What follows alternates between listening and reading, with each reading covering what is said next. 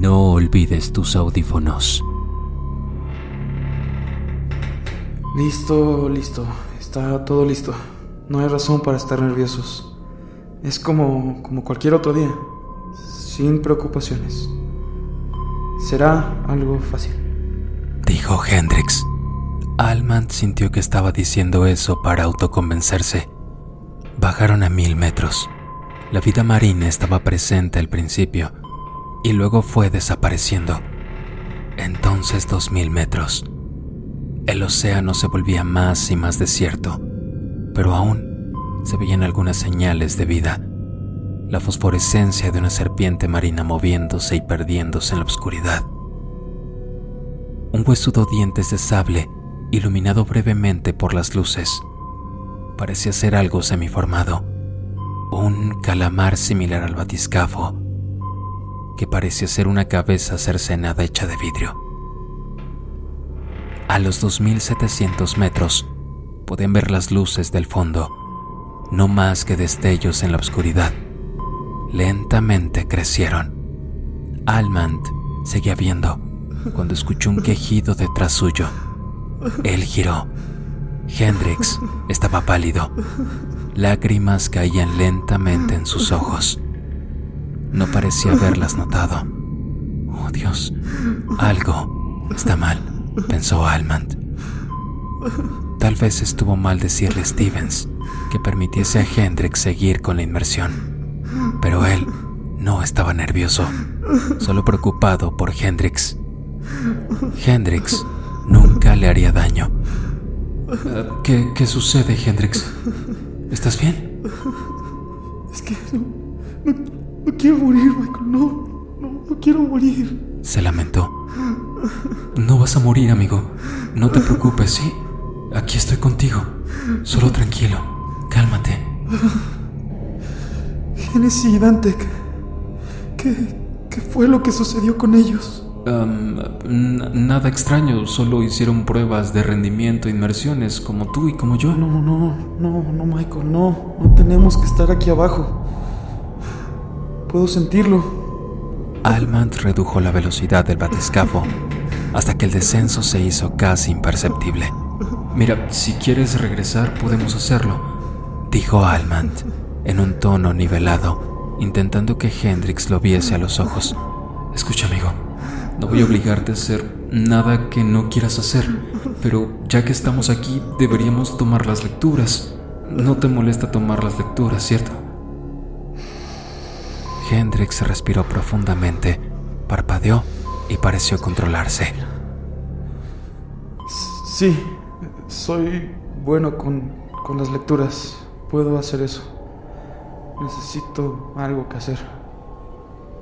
Así que dejó que Hendrix se mantuviese ocupado con la maquinaria mientras él continuaba descendiendo la nave lentamente. Hendrix comenzó a tomar las lecturas rápidamente Almand comprobaba su trabajo. La señal estaba ahí, mucho más fuerte esta profundidad. Deberían medirlo otra vez a los 2000 metros al ir subiendo. Tal vez la señal se estaba volviendo más fuerte, pensó Almand. Entonces Hendrix intentó medirla otra vez. Esta vez no había nada. La señal había desaparecido. Almand lo revisó personalmente para asegurarse. El mismo resultado. Intentó otra vez y allí estaba. Así que Almand pensó, la señal estaba encendiéndose y apagándose. Algunas veces estaba y otras no.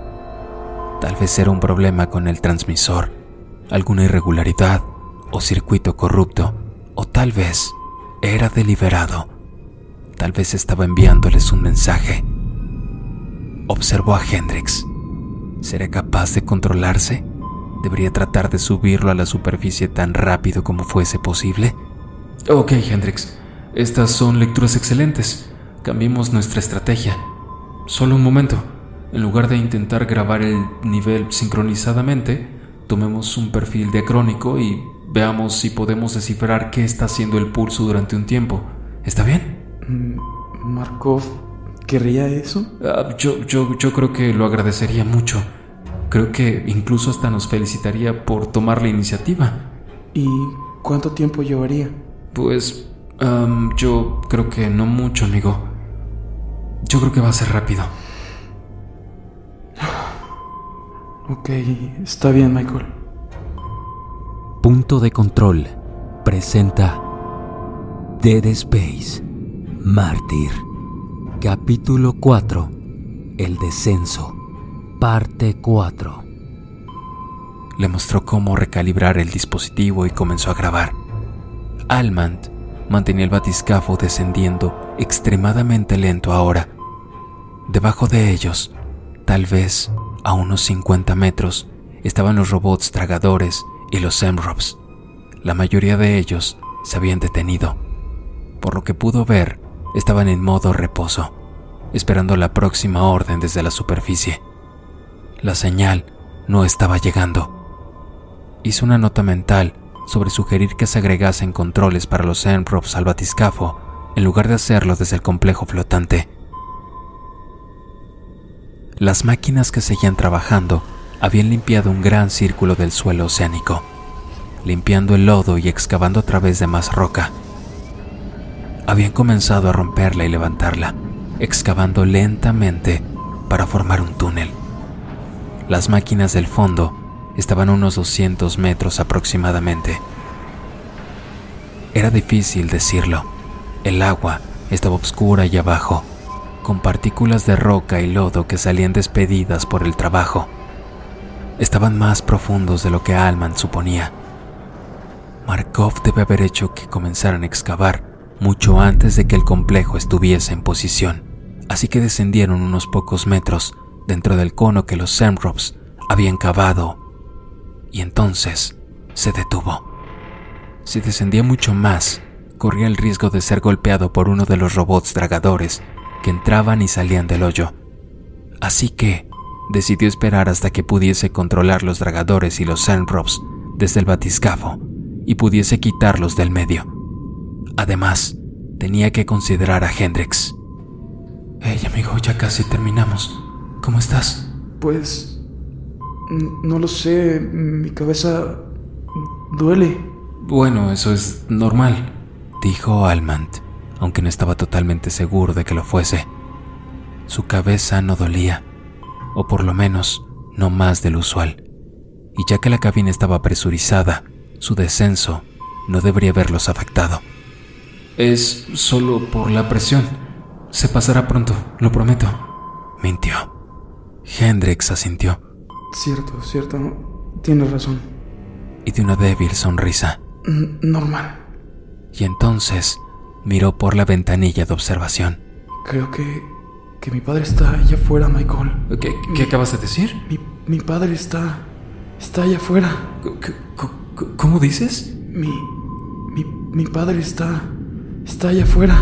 Hendrix dijo otra vez. Hola, pa. Saludó. Hola, papá, aquí estoy. Almand comenzó a subir el batiscafo, gentilmente, sin perder de vista a Hendrix en ningún momento. No, no, no, no. ¿Qué estás haciendo? Lo, siento, Jason. No me parece que sea posible. seguro es esto de la presión en la cabeza. Luego de un momento mirando a través del vidrio, Hendrix dio una leve risa. Pero... Pero él está bien. Ya me lo dijo. Está muerto. Así que la presión no puede dañarlo. Mira, si, si está muerto entonces no está ahí, amigo. Si está muerto, no está en ningún lado. No, no, no, no, Michael, no. Pero yo lo veo. Yo sé. Yo sé que lo veo, Michael. Lo veo. ok, amigo. Solo, solo tranquilo, ¿sí? Lo siento. Hendrix volvió a mirar la ventanilla de observación, hablando consigo mismo. ¿Cómo has estado, papá? No, sabes lo mucho que me haces falta. No sabes cuánto te extraño. Eh, todo está bien, todo está bien, amigo. Sí, mírame, eh, tranquilo. Yo estoy contigo. Alman se arriesgó a perderlo de vista y observó los controles. La señal pulsante había incrementado su intensidad aproximadamente al mismo tiempo que Hendrix comenzó a ver a su padre. Se dijo a sí mismo que eso no tenía lógica. Era solo una coincidencia. Pero era difícil de creer.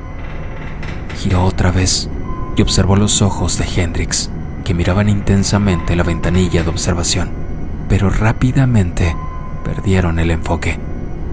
Hendrix, mírame, mira aquí. ¡Ey!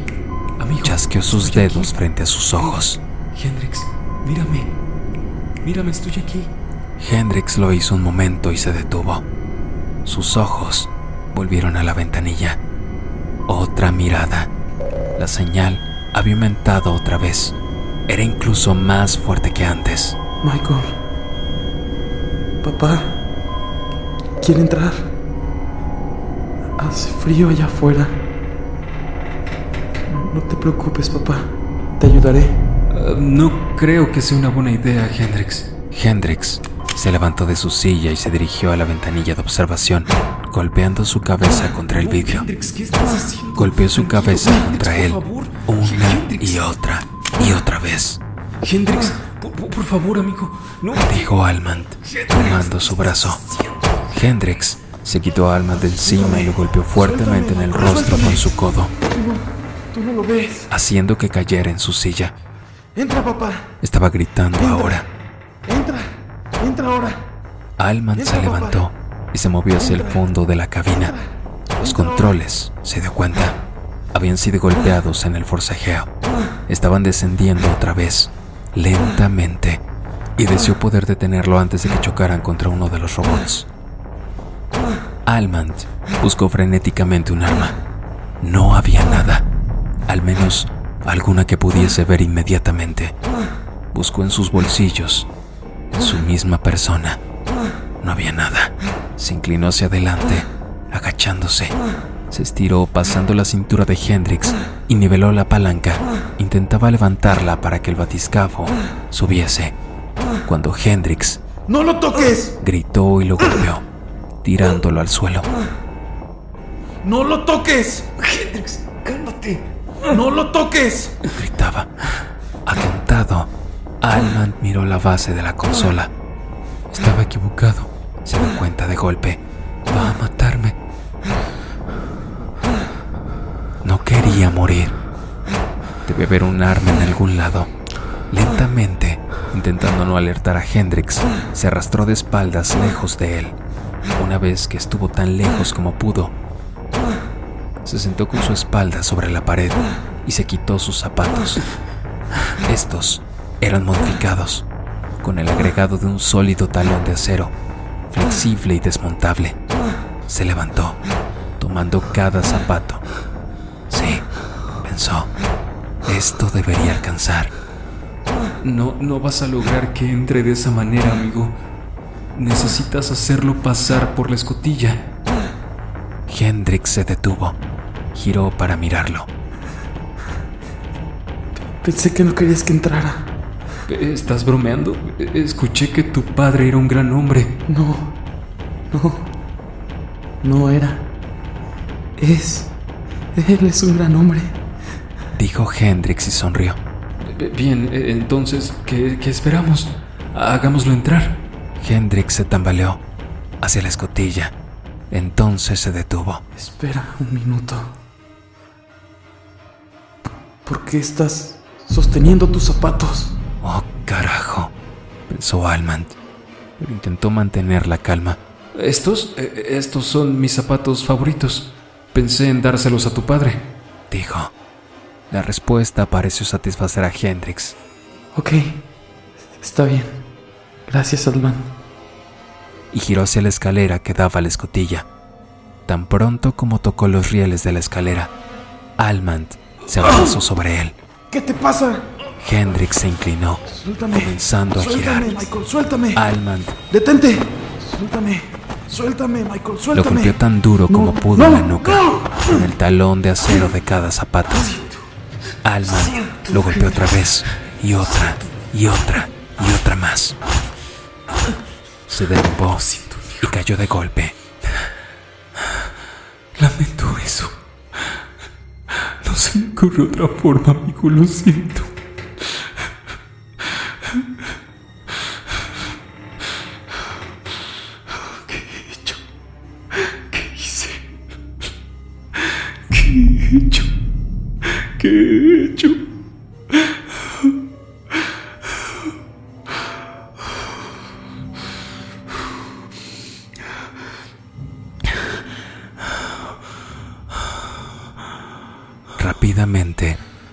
Su camisa y remera, las rompió para formar tiras y las enroscó para formar sogas.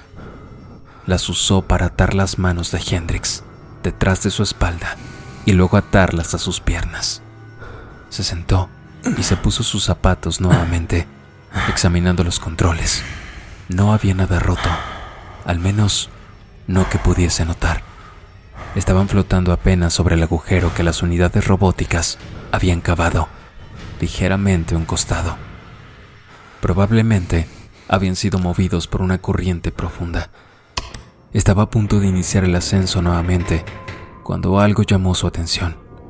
Un pez extraño nadando torpemente hacia la luz. Tenía una apariencia incompleta.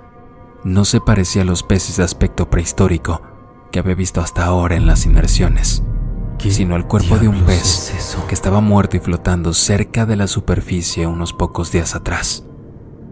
Y aún así, parecía moverse por su cuenta. Había algo más que lo hacía raro. En lugar de un cuerpo largo y delgado, como el de una serpiente marina, o uno grueso y bulboso, como el de un pez linterna, se veía como un largo pez que había sido doblado al medio y pegado en sí mismo. La cabeza estaba cubierta por una ondulada y traslúcida cortina de carne que se asemejaba bastante a una cola. En lugar de agallas, tenía lo que parecían ser espinas de huesos ondulados por los costados. Mientras lo miraba, otro pez se acercó a la luz y el primero se abalanzó velozmente sobre él. El primer pez atrapó al otro entre sus huesos y comenzó a despedazarlo, hasta que el otro pez estaba muerto y mutilado. Intrigado, Alman presionó un botón y grabó el final de la pelea, y al pez, mientras pasaba frente a ellos, se hacia la oscuridad. Y entonces vio algo incluso más extraño. Aquí y allá, flotando en el agua, había lugares que parecen ser planas y pálidas nubes rosas.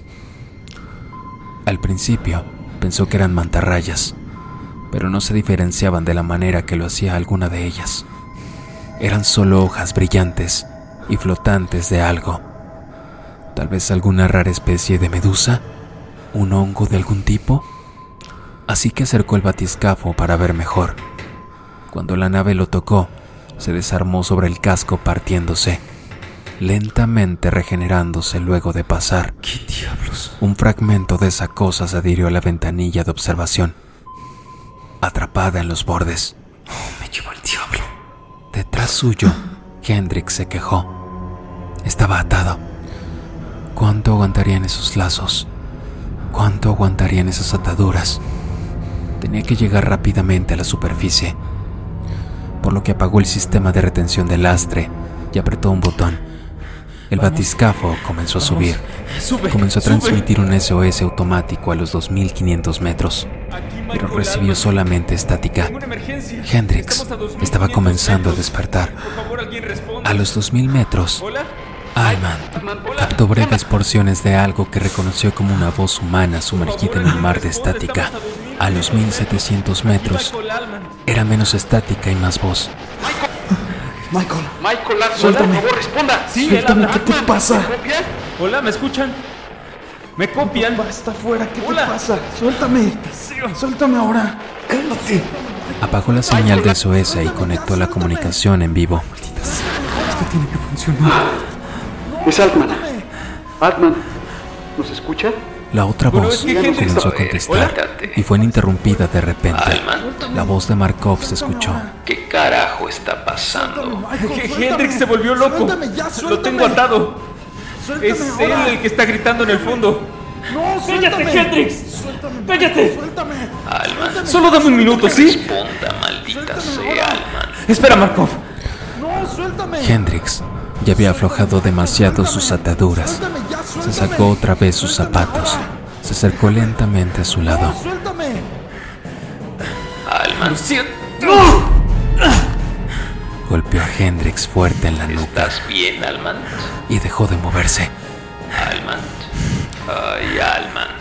Deje de jugar y conteste. ¿Qué fue ese sonido, Alman? Ese sonido era yo queriendo seguir con vida. Dijo Almant. Deshizo los nudos y los ató nuevamente. Responda, maldita sea, Alman. Te lo diré una vez que llegue a la superficie.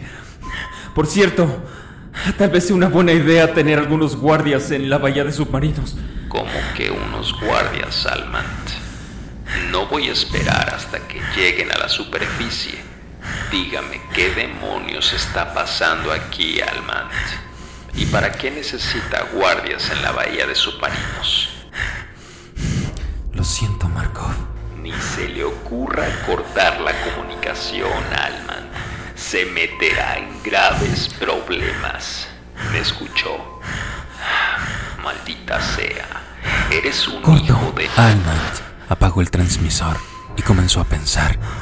No era probable que Hendrix se liberara.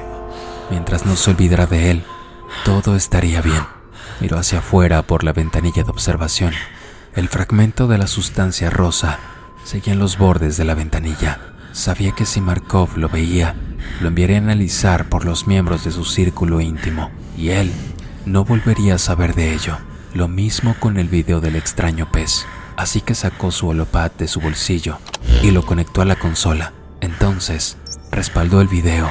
Tenía que dejarlo en el sistema también. Markov y sus secuaces sin duda serían capaces de decir si algo había sido borrado, pero tal vez no sabrían si algo había sido copiado. Tenía que buscar algunas respuestas por su cuenta. El fragmento rosa era algo un poco más difícil, pero un plan comenzó a formarse en su mente. Revisó la señal pulsante en el monitor. Había desaparecido otra vez. Revisó más atrás, en el historial. Así que analizó más atrás, en el historial. Si el patrón continuaba, debió aumentar otra vez. Lo que planeaba hacer era peligroso. No hay duda de que Ada le diría que no lo hiciera, que solo lograría que lo mataran. Razón por la que nunca le hablaría de lo sucedido. Tal vez tenía razón, pero su deseo por saber era demasiado grande. Almand redujo la velocidad del batiscafo al subir, intentando sincronizar el momento en el que la señal recuperara fuerza, Hendrix recuperara el conocimiento y la nave entrara en la bahía de submarinos. Hendrix gemía, sus ojos se movían para el momento en que habían regresado. Alman se arrodilló y desató los nudos que apresaban a Hendrix. Desató los nudos de las piernas, pero dejó las manos atadas. Desenrolló una de las sogas y cortó un cuadro de la tela que guardó en su bolsillo. Entonces ayudó a Hendrix a arrodillarse. Era cruel, pero no podía pensar en otro modo. Hendrix. Hendrix, despierta. ¿Eh? Hendrix, ¿me escuchas? Los ojos del hombre se enfocaron brevemente y luego se movieron independientemente, Hendrix. buscando en las esquinas. Hendrix. Tenía que apresurarse. La bahía estaba casi vacía al nivel de la pasarela. Pronto el agua ¿Dónde está tu será completamente drenada y los guardias estarán ahí. ¿Me escuchas? ¿A dónde está tu padre? ¿Dónde está tu padre? Los ojos de Hendrix se enfocaron otra vez y esta vez se mantuvieron enfocados. él, él, él estaba justo ahí. No es cierto. Lo dejamos allá abajo. Lo abandonamos. Tú lo abandonaste, Hendrix. Por un momento Sí. no hubo respuesta Hiciste tú. y entonces Tú abruptamente ¡No es cierto! y golpeó el pecho de Alman con su cabeza. ¡Yo no lo abandoné! Dolió una inmensidad. Entonces se abalanzó contra Almand, babeando, intentando morder su rostro. Come on.